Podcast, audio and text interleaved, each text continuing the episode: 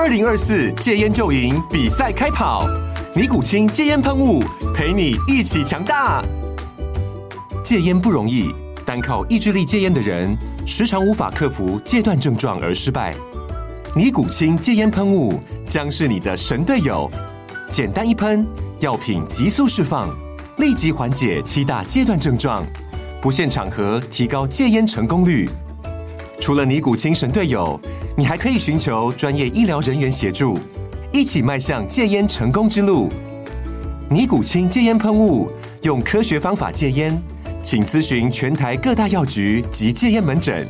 本广告由尼古清戒烟喷雾、卫部药书字第零二七八三五号提供。嘉安嘉护股份有限公司，台北市中山区民生东路三段二号十楼，北市卫药广字第一一三零三零一九零号。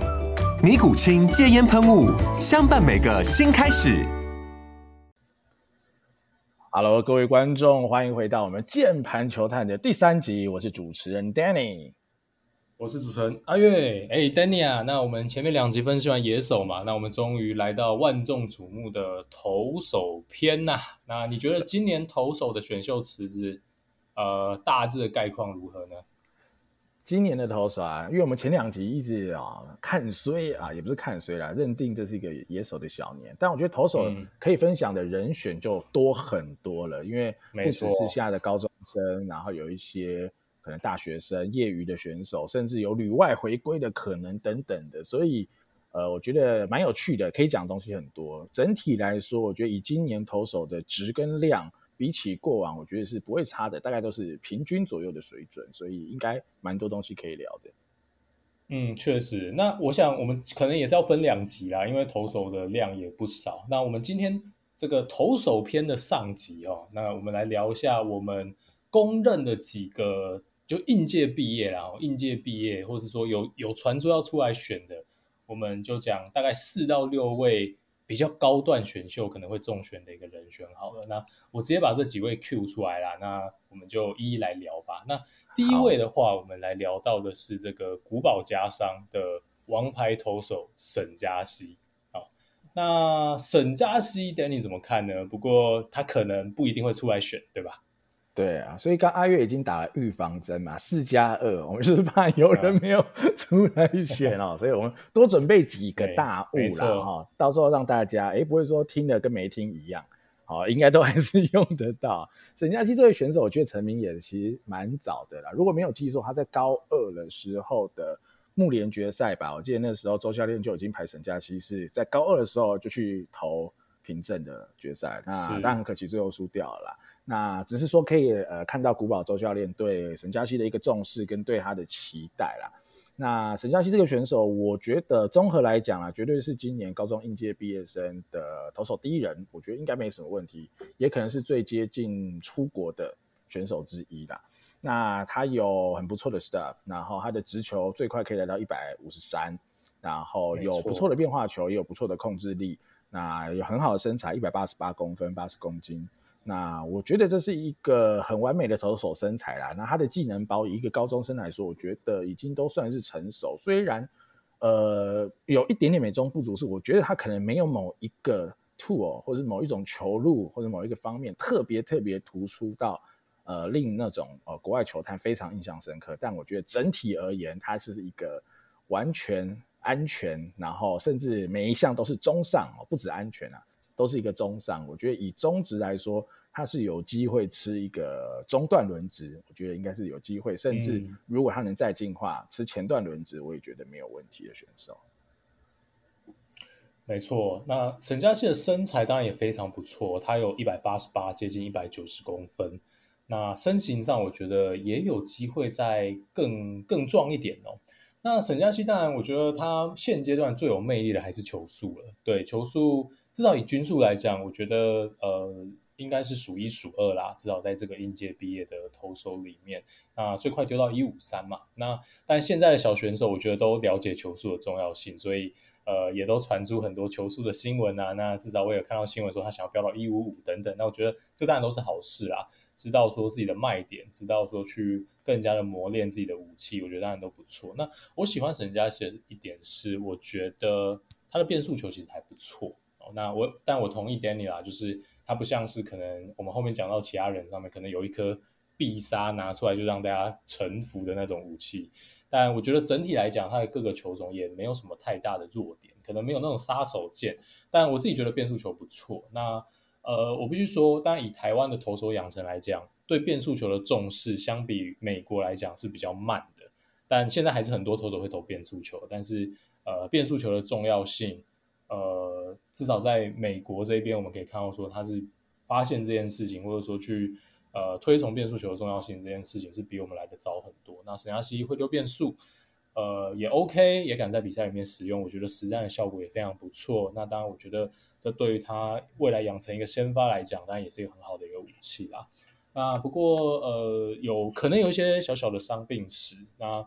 古堡其实高三用他比较像那一种中继救火队，就是他其实很少是扛先发。对，那以高三来讲，先发常常都是他学弟林胜恩在投，应该是没办法留在台湾的另外一个超大物新秀了。那呃，沈嘉熙就是类似以前统一在用王镜铭那种感觉，反正不管你是第四局、第六局还是第九局，反正有危机就推沈嘉熙出来。那我觉得以短期赛高中青棒来讲，你把王牌投手这样用其实合理啦。对，因为就是其实蛮多人都是这样用的，包括平镇、古堡、高苑，其实很多时候都是这样子使用。但大家不要觉得说他高三都在后援，他就是个后援投手。我觉得以他的条件，我觉得完全是有机会长成一个中职一军的先发，也是毋庸置疑的本届投手第一人吧。那对我来讲，他就是如果真的出来的话，就是毫无疑问前三顺位的人选了。不过看起来应该还是有旅外梦吧。那当然，如果也很祝福啦，就是说，呃，如果有好的报价或是好的一个。呃，机会的话，我觉得当然就去吧。但是如果他加入中职的话，那对于中职的呃前三顺位的球队来说，会是一个非常好的消息啊。对，我再帮阿月补充一下，就是沈嘉熙后援的部分。其实呃，古堡周教练还蛮喜欢用这样子的调度方式啊。因为我刚刚最早就有提到，沈嘉熙高二的木联就投决赛嘛。那其实模模逻辑是一模一样，因为他们那时候有一个非常好的投手，就是林玉明，现在也出国了。那林玉明在。呃，他高三的后期其实都在投中后段，就是一有危机，好、哦、情况不对的时候，周教练就会把林玉明丢上去。所以那时候我记得沈佳熙好像一局都没有投完吧，林玉明就上去了，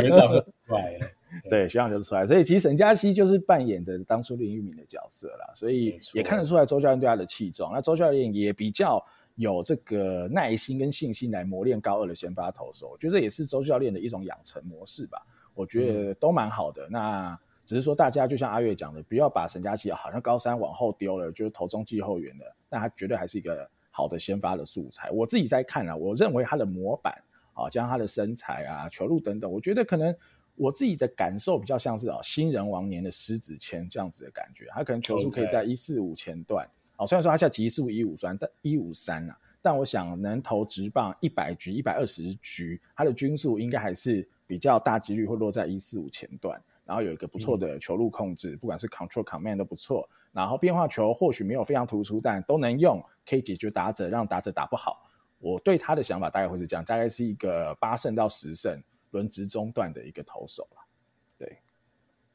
对，但即使是这样啦，我觉得呃还是在中职的本土投手来讲，已经是非常非常顶尖的存在，这是我想大家可以理解了。可以，施子谦，当然，我觉得讲出狮子谦，大家可能直觉没有那么兴奋，但我必须讲，施子谦后来当然遇到了一些问题啦。新人王的狮子谦，那真的是非常非常顶规的存在，大家不要忘记，狮子谦是有威过的、嗯、，OK，而且吃了非常多局数哦，所以才会拿到新人王嘛。对，好，所以沈嘉熙的部分应该也聊得差不多，那我们来聊聊看第二位好了。其实第二位是我在、嗯。今年最有兴趣的一位投手了，所以我现在有点迫不及待想要提到这个人哈。这个人来自非传统的哈名门学校哈，还是一个可能大家比较没听过，甚至搞不清这个学校在哪里啊？不会啦，因为他名字就有，就是来自张毅的沙子城投手哈。沙子城投手真的是太威了。好，因为他一百九十公分，那目前身材比较瘦，七十二公斤哈。但是我自己在看沙子成这个选手，我觉得他非常特别。第一个就是他的身材条件，虽然说呃看起来一八八的沈佳熙跟一九零的沙子成好像身高差不多，但是沙子成的呃手长腿长以及他的投球动作的协调性，我觉得带给球探，尤其是美国球探的想象力是高于陈佳熙的。好，这可能是第一点。嗯、第二点就是。呃，目前沙子城虽然最快球速只测到一四七，但是其实他现在的身材发育呃还非常不成熟啊，才七十二公斤而已。那如果他未来长到一个差不多呃可能八十八公斤、九十五公斤等等比较符合他一百九十公分的身材以后，我相信他是非常轻松可以突破一百五十，甚至是一个呃一百五十五，我觉得不是太大的问题，只是他的均速最后落在哪的问题而已。他是有这样子一个身材条件跟潜力的。那再加上他现在就有一颗啊，我觉得超出同年龄非常多的滑球，他这个滑球就是刚阿月讲的，就基本就是一种必胜武器了。我觉得在呃他这个阶段能投出这样的滑球，呃角度非常的锐利，非常晚才往下掉，然后幅度又大，所以这样子的选手在球探眼里他非常的安全，因为即便我有一些东西，比如说身材哦不如预期，我真的没有长得很壮很胖，然后可能我球速就是摸到一百五一百五十二。但只要我有这颗滑球，我注定就不会是一个失败的投资，它注定就是一个能用的投手。那我自己觉得啦，以我啦哈，我个人的角度，如果是旅外的话，沙子宸的顺位，我自己会觉得比沈嘉熙更前面。即便现在沈嘉熙是个比沙子宸更好的投手，但我会更喜欢沙子宸这位选手啦。那今年会不会投入中职选秀？嗯，几率不大，但如果投入的话，我觉得非常的精彩，就考验着哦台钢、味全。跟富邦这几队到底要怎么来选前面的这些野手跟投手了？那我觉得他如果能投入中职选秀，他一定会是顶级的 SP 素材，毋庸置疑。那我当然更希望他是可以出国好好发展，以他的身材条件、他的素质，我觉得是有机会摸到大联盟的。哇，这是非常非常高的评价。不过完全可以理解 Danny 对沙子城的喜爱，我觉得其来有自啊。光是那颗剃刀滑球，我觉得真的是有魅力。那沙子宸的综合条件，当然不用我不用我多讲有多优秀了，一百九十公分，超标准的投手身材，然后还还很瘦哦，大概七十公斤出头。其实种种方面都让我联想到去年的这个张宏林啦，因为张宏林也是一个一百九十公分出头，然后也是非常非常瘦。然后张宏林当年在高三的时候，当然也是比较肉一点，然后在这个三名嘛，然后他投出在至少在高三毕业前，他投出的球速，我记得也是还没破一百五，也是个来一四八一四九左右。但大家看到这样的一个素材，都会觉得，呃，未来球速一定会有成长的空间。那我觉得现在这个就是沙子宸碰到一个问题啦，就是可能球速有一点小卡关。那大家现在小朋友都在比快的嘛，现在丢出个极速一四七。真的不是个事 哦，所以他以现在台湾整体的投手新秀来讲，真的不算是什么球速很快的球员，但是未来性就在那边。那其实今天我刚好刚看完了一个沙子城的新闻哦，就是其实就在刚刚登报的。其实我觉得沙子城很了解自己的问题啦，就是他说他在访问里面有提到说，他知道他现在自己的球速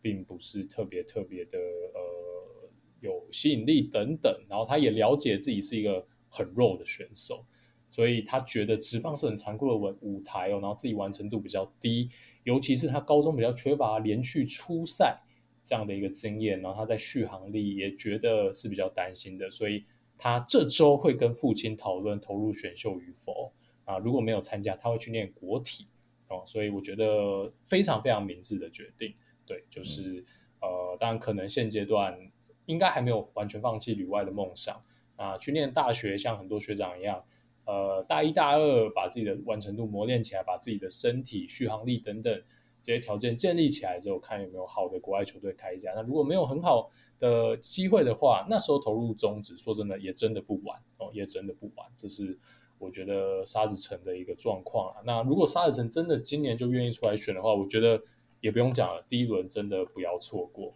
那他跟沈嘉熙谁会在前面呢？我猜测可能沈嘉熙还是会在前面被选走了。不过如果真的今年我们有幸，呃，有沈嘉熙跟沙子宸这两大右投进来选秀的坡的话，我觉得真的会为今年选秀增色很多了。那、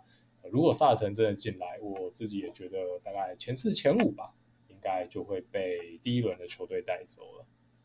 这个，沙子宸。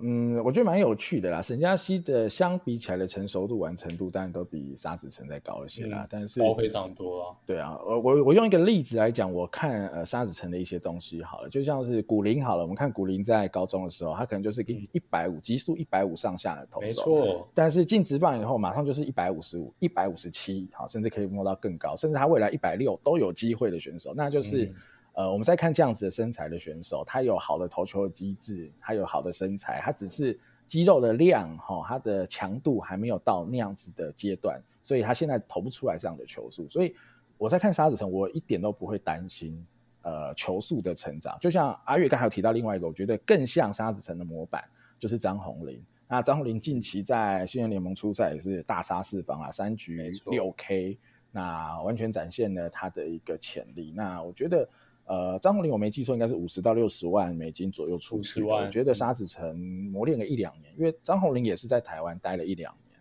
才出去，所以我觉得 maybe 沙子城更像是呃张宏林的这种身材发育的这一个步调的话，我们说这个身材发育的阶段，可能现在还是偏向那种像小高一一样的感觉的话，那我觉得他可以再等一等。他可以再等身体更强壮，肌肉量更起来，接受更多科学化的运动训练，做更多的重训，然后有更好的一些小肌肉群的训练指导等等的。我觉得他的球速应该会随着身材的发展很快就上去。那等到他身材一上去以后，球速上去，我觉得应该就马上出国了。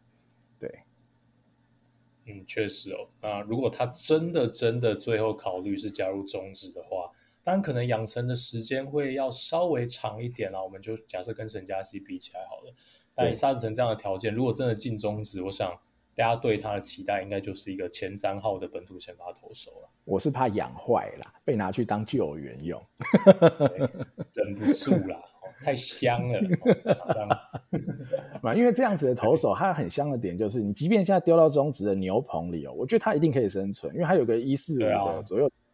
有一个很好的身高，所以他投球的角度是不错的。然后他有一颗非常好的滑球，所以在应付短局数少量的打者啊，一轮以内的打者，我觉得他一定都还是太大问题。嗯，对，所以我觉得这种选手就是球探会喜欢嘛，因为他的地板非常的高。我觉得我认知他地板是非常高的，所以加上他可以给我很多想象的空间。所以沙子城哈，大家可以记得这个名字，看看未来。他的发展，无论是进中职，还是他等了一两年以后再出国，我觉得都是大家可以好好期待的一位选手。是，而且来自新兴的学校张毅高中，张毅以前有出过职棒球员啊？彰化一中，嗯，还真的要想一下，真的不确定。对，很有可能沙子宸是第一个，我觉得也非常的期待之后可以在彰化当地哦，有这个学长的带头，培育出更好的一个球员哦。好，好，以上是沙子城的部分。那其实我我们刚刚现在讲到两位，就是沈佳欣跟沙子城，当然都是呃，应该我们认同是前二啦，哦，让对让人家觉得非常兴奋的一个高中投手。但是讲到现在，大家觉得啊，看那不一定被出来算嘛，这两个都不一定会投入选秀。那我觉得接下来带给大家一个好像。比较稳定，有机会真的 好好被大家选到的一个球，不是嘛？Podcast 我们还是有点私心，聊一些我们喜欢的选手，一定要，因为毕竟就是对，就是应届毕业，好不好？虽然说最后目标不是终止，我们还是带大家带大家认识一下啦。好，那我觉得接下来这几位就真的应该非常有可能在中职的选秀出现了。那我们先来聊聊看这个黄保罗好了，那。我觉得黄保罗非常有趣的一个球员啦，因为他是这个来自平镇高中，那他的身材其实也非常的不错，也是颇为高大。那呃，他在前两年其实出赛的场次并没有非常的多，因为有受到一些伤势的困扰。那以现在维基的官方的这个资料，黄保罗是一百八十八公分，然后也是非常标准的投身材。那他在高三呢，取得了一个就伤好之后。身体 OK 的状况下，取得球速的突破，那丢到一五一，哦，那他在均速来讲的话，其实也是非常的不错的，应该也都是可以维持在一四五以上。在高三状况比较好的状况之下，哦，所以我们对黄保罗的期待，当然也会希望说，呃，当做一个先发投手的呃状况来养哦。那呃，当然，我觉得他的变化球也非常的有魅力哦，应该是类似这个直插球这样的一个武器哦。那其实真的蛮犀利的。那我觉得有这样一特殊的球种，对对球探而言，或者对球迷的角度而言，都会觉得还蛮兴奋的啦。因为呃，其实中职感觉很久没有出本土的指叉球先发投手嘞。对啊，就自从阿甘之后，我觉得。呃，黄保罗是有他的特殊性跟他的魅力的。那他其他的这种比较正常的 breaking ball，就是滑球、曲球这个系列，它也是有带的。但我现在看起来并没有这么这么的成熟啦。不过，我觉得光就他直球跟直插球的这个搭配，我可以想象他的三振能力，即使到直棒的 level 也会是蛮突出的。但你怎么看黄保罗呢？哇，黄黄保罗这位选手真的是很有趣，因为刚刚。阿月已经讲了，他其实，在高二，尤其高二啊，消失了一段时间。其实，如果大家有长期 follow 哈青棒哈，尤其在 follow 凭证，其实跟哦他的学长古林瑞阳啊，真是呃八十七趴像。但古林瑞阳呃更厉害的是，古林啊，要么不出赛哈，一出赛就是投到你下下脚，所以古林是有这样子的能力了。他可以整个杯赛不出来，下个杯赛要把你杀死，然后下个杯赛又不见了，再下个杯赛又把你杀爆了啊！古林是一直讲，那其实呃反映在他现在职棒。在职业里面，他其实也遇到类似的情况，他也是伤伤差不多是这样啦。对对对，先进场大修了一发，然后最近就还是有一些伤伤停停的小问题啦。那黄保罗有一点类似古林，我觉得无论是身材上，或是他的现在的直球 stuff，我觉得是比沈佳希来的更好。即便沈佳希像极速可能比黄保罗更快，嗯、但当我们没有数据，但黄保罗用呃影片上来看，他的球是非常喷的。所以他的转速逻辑上哈，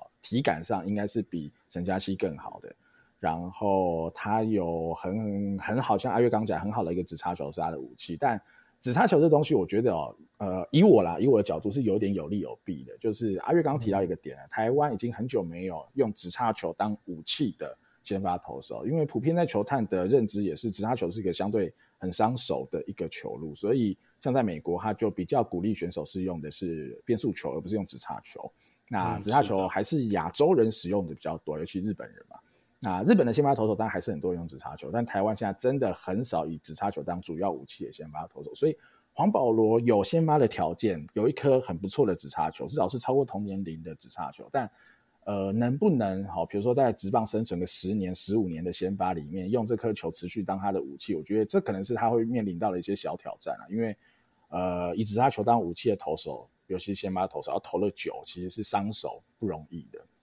那黄保罗或许有它的条件在，这就要时间来证明。那滑球跟曲球都有在使用，呃，我自己的观察，我觉得都还算是及格吧。如果是二十八十分来看的话，嗯、大概四十分到五十分之间吧，我觉得是可以拿得上场来搭配的球路，不会是不能用的球路。但它的武器球一定是直球跟直插球，没错。那我觉得他会是一个很好先发素材啦，或许他的天花板没有到古林这么高，哦，但是我觉得他是形态上有点类似古林的这样子的一个先发选手。那呃，如果养得好，保持健康的话，成为中段，好，甚至摸到前段先发，我觉得都是有机会的。所以，呃，以一个今天的讨论来说哈，假设前面两位沈佳希、沙子宸是比较有出国机会的，那摒除这两位以外。黄保罗他的天赋，他的 stuff，他能带给好中职球队的东西，我觉得会是大家很喜欢的，因为他会是一个很好的先发投手的素材。嗯，确实哦。那我觉得对黄保罗来讲，如果是最好的 scenario 的状况之下，就是呃沈佳希跟沙子宸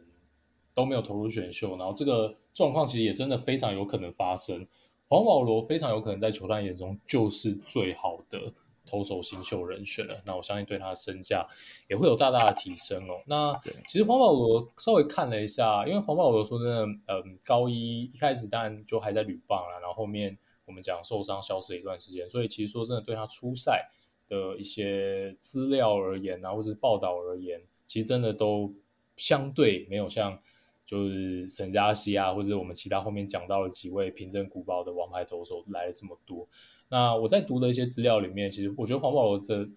球种部分都还在发展啦。那我也有看到说他有在练变速球，只是可能时好时坏哦。对，所以我觉得，当然我也很期待啦。如果说他那变速球能长起来的话，我觉得而是一个 starter 来看的话，真的他的武器库来讲就会更加的完整。那只差的话，其实说真的，我也不确定说他未来的发展是不是真的可以用这一颗球来当一个主力的武器，因为除了像 Danny 刚刚讲的，可能有健康的疑虑之外，那也很有可能在小样本里面看起来是不错的，但是呃，长期来讲，控制力或者说呃这个稳定性来讲，面对到直棒的打者，不见得能完全转换。所以我觉得呃，但是以黄保罗来讲，我觉得都还是有非常大的空间啦。他比起我们呃像沈佳熙这样的一个长期在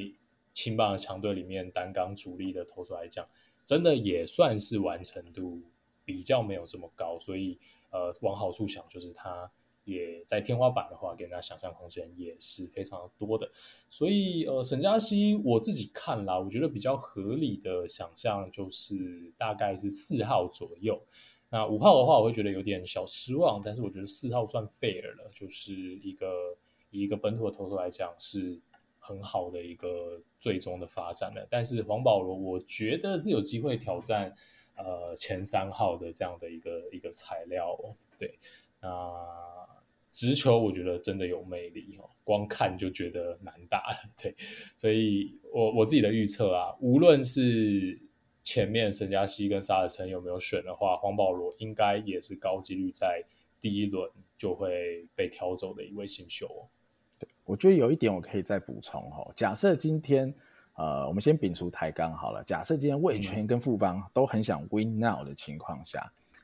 呃，我觉得黄保罗比沙子宸也比沈佳熙更有 win now 的条件，是因为黄保罗现在的武器库已经让他有可以投第八局甚至第九局的能力了，因为还有一颗非常喷的直球，然后可以接受的控球，其他控球是不差的，跟一颗非常好的直插球。嗯那是一个沙子宸的球速，对对对对对，沙子宸的球速还没有他那么好，好、哦，但是黄保罗的直球真的是刚猛，我觉得真的就是刚猛了，就是你你就感觉你的棒子打到真的会断啊哈。大家如果有看一些影片，也可以体会到我讲这种速度感跟压迫感，都是一百四十五、一百四十六的球，它的压迫感绝对是胜过沙子城跟沈佳熙的。所以，而且沙子城的整个形态，呃，应该是只能当先发投手养。如果沙子城去投到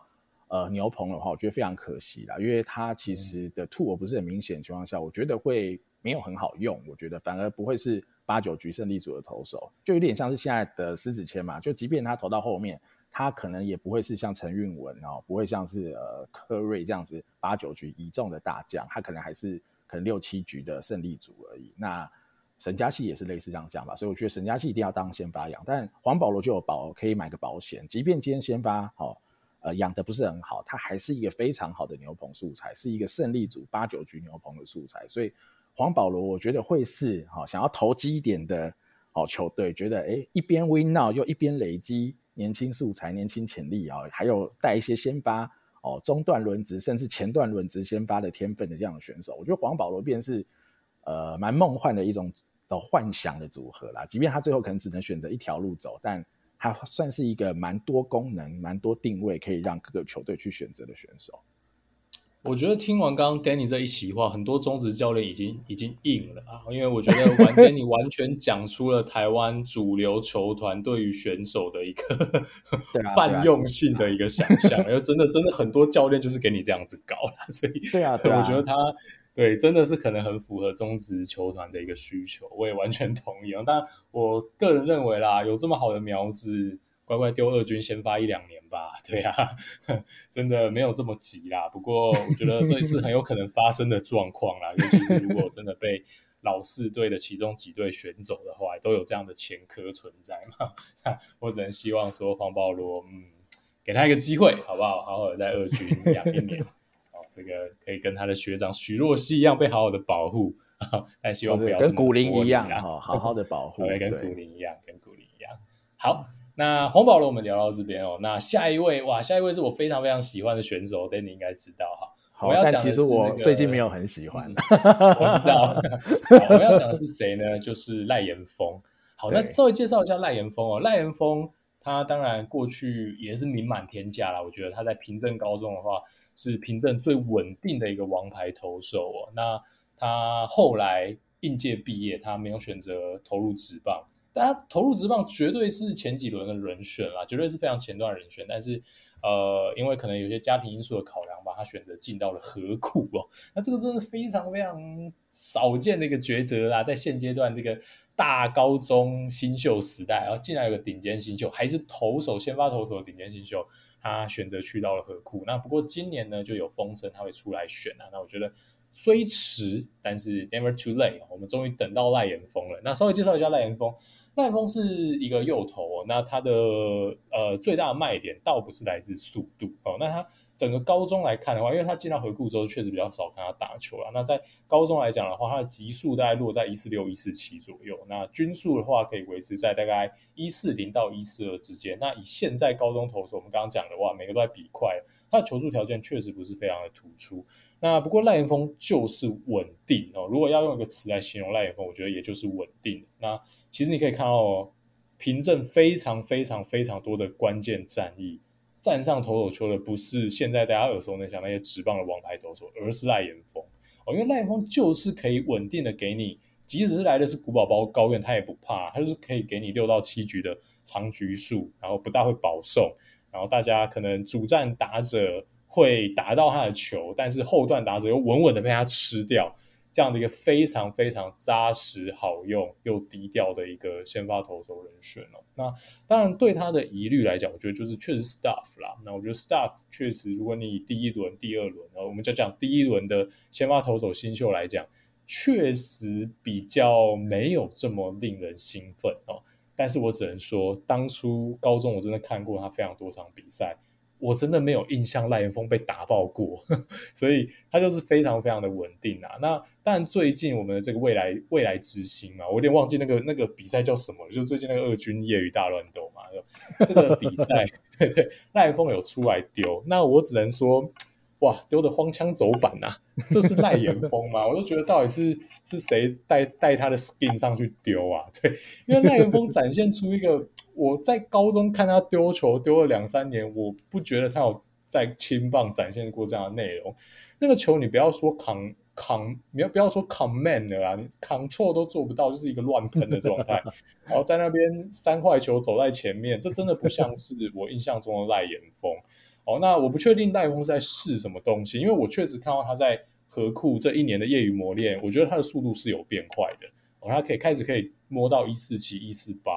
然后先发的均速，我觉得也可以在一四三到一四五之间，这确实是比他高中展现出来的东西快了一点。那我不确定这会不会导致了他其实现在的控球没有高中那么出色。那我就觉得说其实不划算了，因为这个就是赖延峰最大的卖点。那我当然会倾向，我也希望。这个就是赖延峰一时的状况不好，所以当然一场比赛不代表什么。我就以高中三年看到他的东西来讲，我完完全全愿意在第一轮选择赖延峰这么稳的先发投手，不挑他要挑谁呢？哦，即使是一个四五号先发，我觉得他的地板还有他的一个稳定性，还有他的风险，我个人认为都是非常低的哦。这是我对赖延峰的一个评价。好，我。我大部分是接受阿月的这一个想法，但有几个点，我觉得在看完这个呃张翔杯大乱斗嘛，这个比赛，这个比赛打了这么多场，中间大家可能都忘光了，只记得最后 张翔在一件代打满贯封。怎么是张翔啊？好好，我们先啊不提张翔啊，张翔已经别人的哈赖延峰这个选手啊，我觉得。阿月讲到几个优点，我先讲优点哈。他的投球技术是蛮好的，我觉得以一个二十岁，甚至他可能二十岁还不到的一个投手能力，呃，我觉得各项的球种，他的掌控，呃，逻辑上啦，他的 control 跟 command 都是中上的哈。那我觉得对于呃中职来说，他就是一个随插即用的选手啦。你要叫他进来吃牛棚也可以啊，吃后段轮子也可以啦。他的 stuff 不高，但地板高啦，所以你不用担心他会出什么大乱子哦，大概是这样子的状态。但是我最近看完他投富邦二军，我有一些想法啦，我我的担忧啦，因为这样子呃 staff 不够高的选手会有一个疑虑，就是呃他在高中投的时候，毕竟啊他就在平镇嘛，他也不是在比较差的球队，他在平镇对到的打者，相对于来说多数还是比较差的打者。那他只对到富邦二军哈，他的 control 或 command 都都已经一团糟。当然，他可能是因为他哦想要出来选，觉得这场很多球探在看，压力比较大。但我觉得另外一个层面也是，呃，如果遇到好的打者，因为富邦二军大家也知道，富邦二军现在打线完全好不输一军啊，有蒋志贤，有张进德，哈，有各各式各样的炮手，有霸地士，我不知道这是什么打线哦。那所以在 面对这些打者的情况下，我觉得赖元峰他会遇到一个问题是，他对于现在自己的 staff，他也知道他自己的球的威力是不太够的，所以他投不他不敢投进去了。我觉得这个问题会变很大。那以他这种很吃很吃球路 command 的投手，哈，很吃这种 sense 的投手，他只要球不是很准，那他的容错是很低的，因为他的球威力不够。嗯、那有经验的打者，球只要甜一点就是安打，甚至他的球如果投的不准，就也很容易长打。那这是我会对他比较担心的地方，就是他能怎么把这种很稳定的工作码的投球模式复制到直棒一军，即便是个五号先发哈，他有没有办法每一次出来都是六局失三分、七局失四分、七局失三分？我会我会有一点点的问号，因为我担心他的 staff 他的威力其实是不够的。那这类的投手，我觉得用几个人来看好了，用模板来看好了。呃，我觉得他可能会是再差一点点的江国豪，所以江国豪当然是一轮的人选，我觉得没什么问题。但是江国豪的直球 stuff 比他好，那江国豪的变化球、变速球也投的不差，但变速球呃变化球整体的 command 是没有赖炎峰好，这是没错的。那赖炎峰的变速球也投的不错，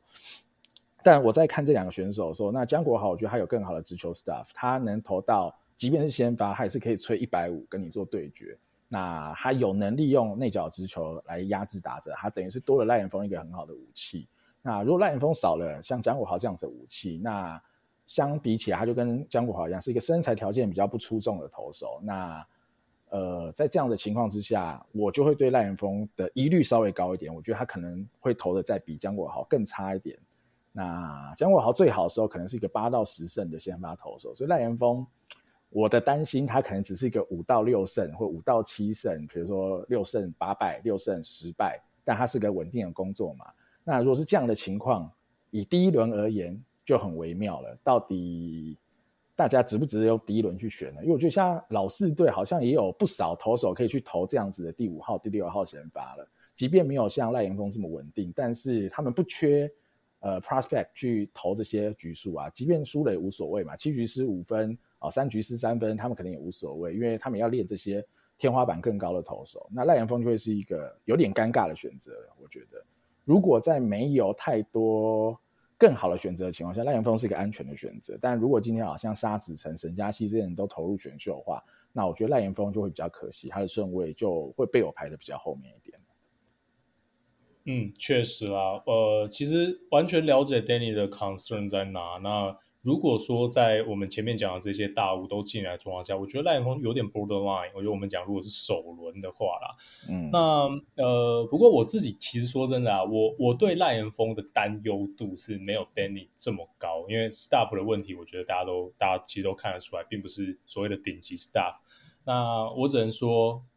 你要说是我的直觉也好，是我的个人偏好也好，我真的觉得赖炎峰。在投手球上展现出来的东西，就以高中三年来讲，我觉得他对比赛的 feel，还有他在呃球场上的一个处理，我觉得他就是那种可以丢的比他看起来的 stuff 还要好的那种类型的球。我完全同意。啊、嗯，那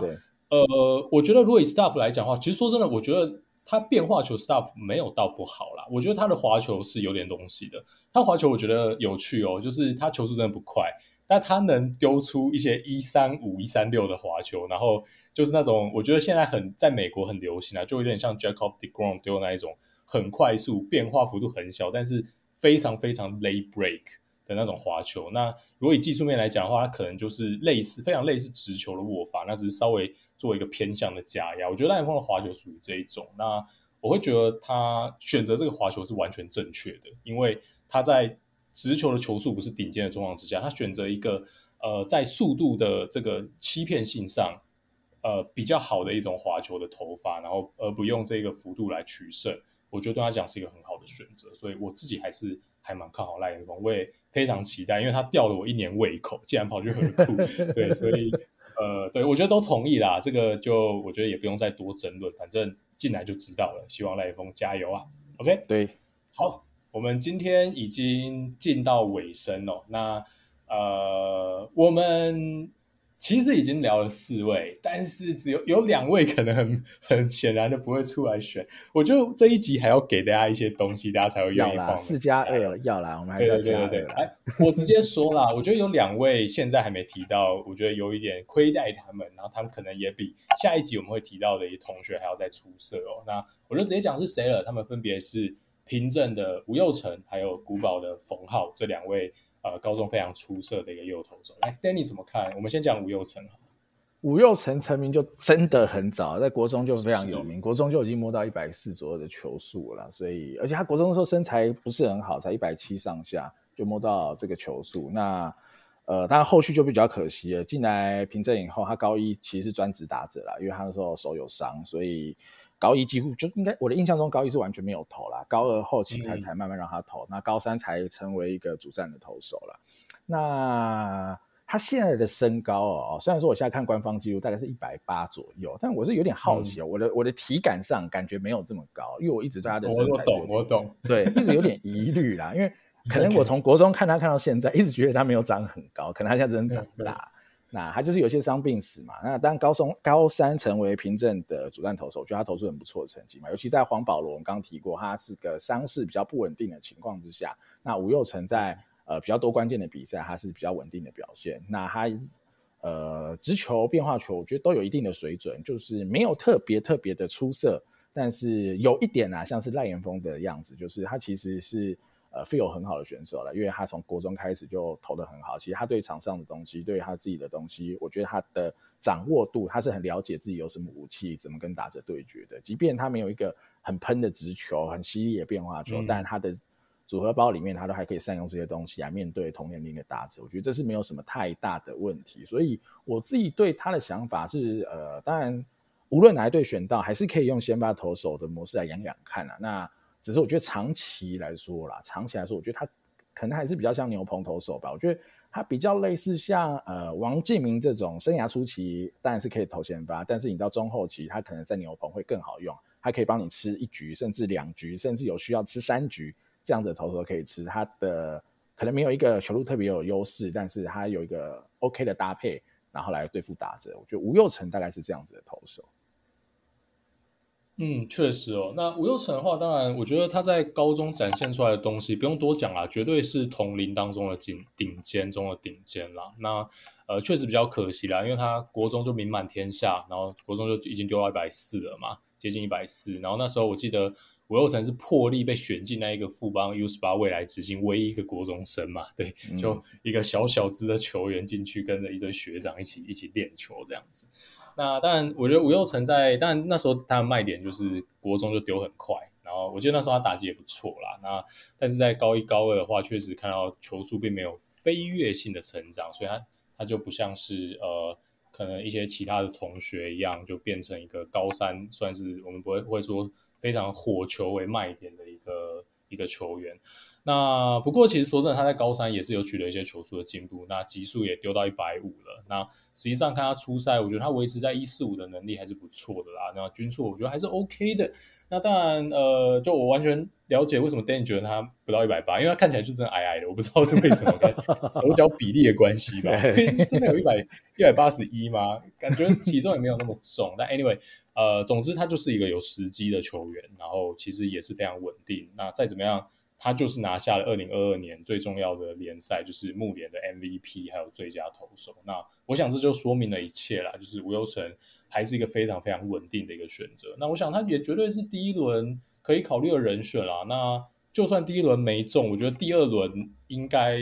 高几率啦。我觉得我我难我难以想象吴又成掉到第三轮啊。说真的，尤其以今年为主。那吴又成的变化球，我觉得最大卖点应该还是滑球。我觉得他滑球也真的丢得还不错。从以前到现在，那其实说来有趣，他的滑球也是比较接近我刚刚讲赖延峰现在的那种感觉，就是相对他的直球速度其实是蛮快的，这种偏快速的下坠的一个滑球，然后追求他的 late break。那应该也是有个一三五一三六这样的一个速度啦，然后我觉得真的丢的不错，不知道这是不是平正流。好，我们看到赖延峰跟 吴又成都选择这样的一个滑球，那我觉得整体来讲就是稳定。那 Danny 觉得，呃，当然我觉得一开始绝对是当先发一样看啦，对那不一定会成功，不一定会成功，但是呃，我觉得还是个好的料子。那如果说真的就算失败成为一个牛棚，我觉得他绝对是一只好牛哦。这个我觉得对他有这样的一个信心啦。所以第一轮合理的一个期待，那第二轮我想就应该一定会不见的一位选手啦，这就是吴又成。嗯，对啊，我再补充一点点好了，我自己看吴又成真的是比较像是赖炎峰的模板啦。但是只是以他们十八岁跟十八岁同期来比较，赖炎峰对于球路的 command 以及对场上的控制，我觉得是明显好于吴又成蛮多的。所以这点就会是我觉得对吴佑成能不能成为一个先发投手比较大的疑虑啦。那赖炎峰虽然我有点担心，但我还是认为他铁定是个先发的料。那吴佑成就是。介于先发与没办法先发之间，那就看后续。当然，staff 好一点啦，至少以直球来讲，嗯，对他直球 staff 好一点，但他的各种球路的 command 真的又比赖炎峰又差了一些。没错，赖炎峰对于呃在高中的时候对于比赛的掌握程度是非常高的啦，所以这点的差距是蛮大的。好，那我们来聊聊古堡吧。古堡的也算是王牌投手了，那也是我们今天这一集最后一位提到的球员哦，那就是冯浩。好，那简单介绍一下冯浩好了。冯浩其实也成名的非常的早了，他在高一应该在古堡就已经有亮相过了。那那时候当然也以小高一来看，我觉得速度也是蛮快的。那时候应该也是有个一四五、一四六这样的一个速度。不过呃，在速度的成长方面，在三年来我们看到进步没有非常多了。所以它以现在的资料来看，极速应该是到一四七左右啊。我不知道维基的这个。资料是不是准的？但是我觉得可以给大家一个大致的 big picture 啦，就是他现在写最快球速一四七，二零一九年黑豹期，也就是他高一的黑豹期，所以 这个大家就可以大概感受一下，就是他的一个状况啦。那所以球速确实没有太进步，高二高三球速卡关，但呃，但今年没有什么太多的呃，尤其在野手方面比较小一点啦。那呃，他还是高中前几名的投手，必须这样讲，他再怎么样都是。古堡的一个王牌投手一般的存在。那其实关键战役啊，像是你丢到平镇等等，或是一些四强冠军战，我们也可以看到周教练其实是愿意排上冯浩担任这个重责大任的。那有一些很关键的硬战，其实冯浩也真的能缴出长局数的一个好投。所以我觉得以这一方面来讲的话，可能大家单纯现在看冯浩的 staff，比起我们前面这几位同学来讲，尤其在球速方面。稍微没有那么令人兴奋，不过呃，我觉得冯浩还是有他的实力存在的。那呃，至于能不能先发呢？我觉得还是，我觉得跟吴又成的状况有一点像啦，就是一定还是当先发养养看。但是我自己对冯浩成为先发投手的信心度，说真的，就比吴又成的信心度又再低了一点哦，所以最后也有可能是牛棚啦。对，那。以冯浩来讲的话，还有另外一个，其实也跟吴又成有点像，就是他的身材部分也不算是特别特别突出，大概就是一百八十左右，也就是够用了，OK。但是在身材方面，以现在小朋友来讲，也不算是特别特别的突出，因为大家可以看到我们前面那几位啊，什么黄保罗啊、沙日成等等，都是接近一百九吧。那呃，冯浩的话，在这一块就会比较吃亏。不过呃，既然能在古堡扛下王牌的重任。也能成功的压制住平镇啊、高苑等一些强队，可以大家可以放心的是，他的投球技术、他的控球能力，还有等等变化球的控制能力，都还是有一定的水准，也是高中的顶尖水准哦。那呃，但是对于他的 staff，还有对于他这段时间的一个成长的小小停滞，我自己是没有非常非常看好的冯，看好冯浩在职棒的发展啊。我自己给他的。一个 projection 是第二轮左右，那呃，但是虽然说是二三轮啦，那呃，但我也觉得冯浩掉到第三轮，前面真的有这么多人可以塞吗？我自己也是比较存疑一点，所以呃，我觉得冯浩在第二轮选走是被选走，是我对他今年的一个预期啦。嗯，嗯，我觉得我非常同意阿月讲了，我看冯浩这选手。呃，也是成名甚早嘛，所以可是他最大问题一样也是高中三年的进步非常有限，那这就会让球探很担心，这样子的选手是不是他已经呃成长的幅度已经不大，加上他的身材没有太大的魅力，然后加上他现在投出来的东西，说真的没有特别的，比如说以速球啊控呃球速啊控制力，然后变化球等等的，其实都没有任何一项特别突出的东西，所以我其实也是。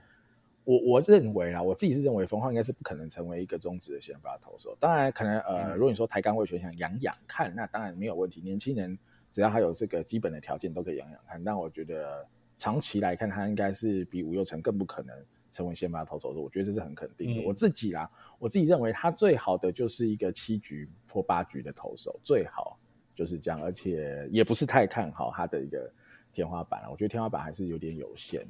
然后我是很担心他养坏，就会他是很容易整组坏掉的那种类型的投手。比如说，哦，我看到冯浩，我会想到林胜荣啦，不知道大家对林胜荣这个球员有没有印象？有点惨呐、啊哦。但呃，我不知道这个这个模板的譬喻对不对？但这可能是最惨的情况嘛。那时候富邦用了第三轮选林胜荣.其实林胜荣也是在高中算是呃，我觉得啦，当时是一个有天花板。哦的投手，他可能不是顶级大物投手，但呃，他有有身材条件，有诉求条件，然后很那时候还看起来蛮弱的，所以其实他是有天花板的投手。那直林这种后续怎样？我觉得有在 follow 看球，大概就知道。就去年被富邦释出了，那今年也回到业余来打，那目前还 OK 吧，至少还是在业余丢先发。那在这个大乱斗的哈二军业余大战里，还算投的不错，我记得四局没失分吧。那我我是觉得冯浩，如果他没有好好的养好，他比较有可能就是真的会坏掉哦，因为他实在是没有一个特别能用的武器的话哦，在中职，即便是现在的中职二军，我觉得也没有那么好生存。所以我觉得选冯浩的球队，想要第二轮选，我觉得一定没问题。以今年来说，他就是呃，假设沈嘉熙又不选的话，他就是古堡的王牌嘛。那他有至少，我觉得他高一给大家看到的东西，你会对他。的天花板还是有一点点期待，那你怎么样去把它养成一个胜利组的牛棚？看看有没有机会养成像是啊王卫勇像这样子的投手的状态，我觉得已经是很不错的结果。但是我自己的看法，大概王卫勇左右就是冯浩差不多的可以接受的哦一军的模板。嗯，确实啊，我觉得 Danny 已经完全的讲出我们对冯浩的一个 concern 了。那我这边帮冯浩讲讲一句话啦，就是当然我觉得是小样本，也可能不大准，但是至少我看冯浩的一些谈吐跟访谈，我自己觉得他是一个认真的好孩子哦。然后呃，他跟沈佳熙，我觉得彼此互动起来有一个良性竞争，然后他们也常提到他们会去自主训练，然后甚至因为我觉得这种高中小朋友言谈之间的拉赛，我觉得骗不了人。我其中听到一句关键啊，就我忘记他哪个队友。那我觉得是在逛古堡宿舍，类似这样的状况，就有个队友说，就重训室哦，这边都是冯浩泡在这边这样子哦。那我相信这小朋友不会骗人啊。那我相信这也可以一定程度展现出冯浩的自我要求。那以他高中展现出来的东西，我也完全呃完全可以相信他是一个非常努力的球员。那只是说可能现在碰到了一些瓶颈。那我个人还是非常非常期待冯浩可以在进职棒之后。能突破现在的一个瓶颈，那展现出他高一的那种闪亮的一个璞玉应该要有的样子，我认为还是有机会的啦。虽然说我们现在以客观的角度来看，呃，看起来好像有一点点小不乐观，但我觉得机会还是存在的。那我也期待看到一个愿意重视他、好好养他的球队。呃，即使没有办法成为先发球员，但不要变成林胜龙，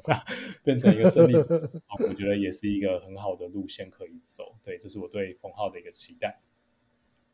好，那今天的时间也差不多了，我们也分享了这四加二六位选手了。那还有更多的投手，但今天一天的时间也没有办法把所有人都讲完，所以我们就下一集再把剩下我们觉得也是很不错。值得跟大家分享的，无论是高中生或是有一些大学生的投手，再跟大家一起做分享，一起做讨论，